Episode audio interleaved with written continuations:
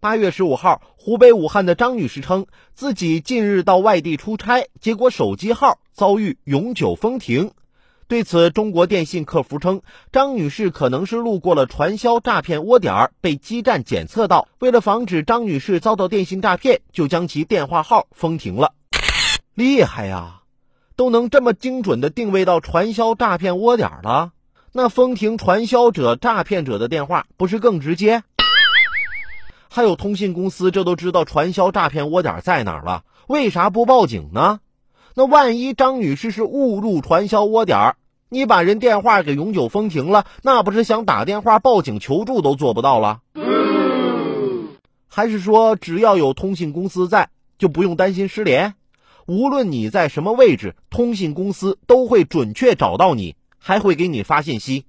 尊敬的用户。您的账户余额少于十元，请及时充值，以免停机。